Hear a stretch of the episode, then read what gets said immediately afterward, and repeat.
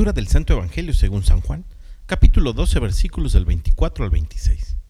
En aquel tiempo Jesús dijo a sus discípulos, Yo les aseguro que si el grano de trigo sembrado en la tierra no muere, quedará infecundo, pero si muere, producirá mucho fruto. El que se ama a sí mismo se pierde. El que se aborrece a sí mismo en este mundo se asegura para la vida eterna. El que quiera servirme, que me siga, para que donde yo esté, también esté mi servidor. El que me sirve será honrado por mi Padre.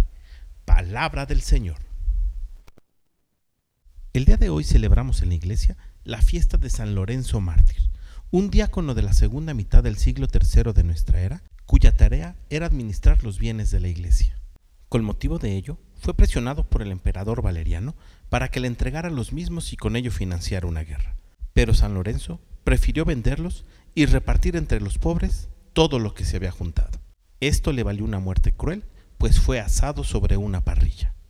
Con motivo de ello, la liturgia de la Iglesia interrumpe la lectura que veníamos haciendo de San Mateo para poner el Evangelio de San Juan, en el que Jesús nos recuerda que solamente el grano de trigo que se entierra y muere es capaz de dar mucho fruto. Y tú y yo, a ejemplo de Jesús y de San Lorenzo a quien celebramos el día de hoy, también estamos llamados a dar mucho fruto. Y para ello tenemos que morir. Y este morir no necesariamente implica la muerte física, sino renunciar a nosotros mismos para entregarnos y sacrificarnos por los demás.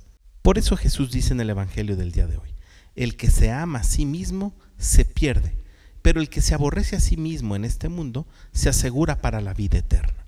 No quiere decir Jesús con ello que no tengamos amor por nosotros mismos, pero que el amor por nosotros nos haga buscar los bienes del reino y para ello necesitamos aprender de Jesús, que siendo Dios, empezó a servir a los demás.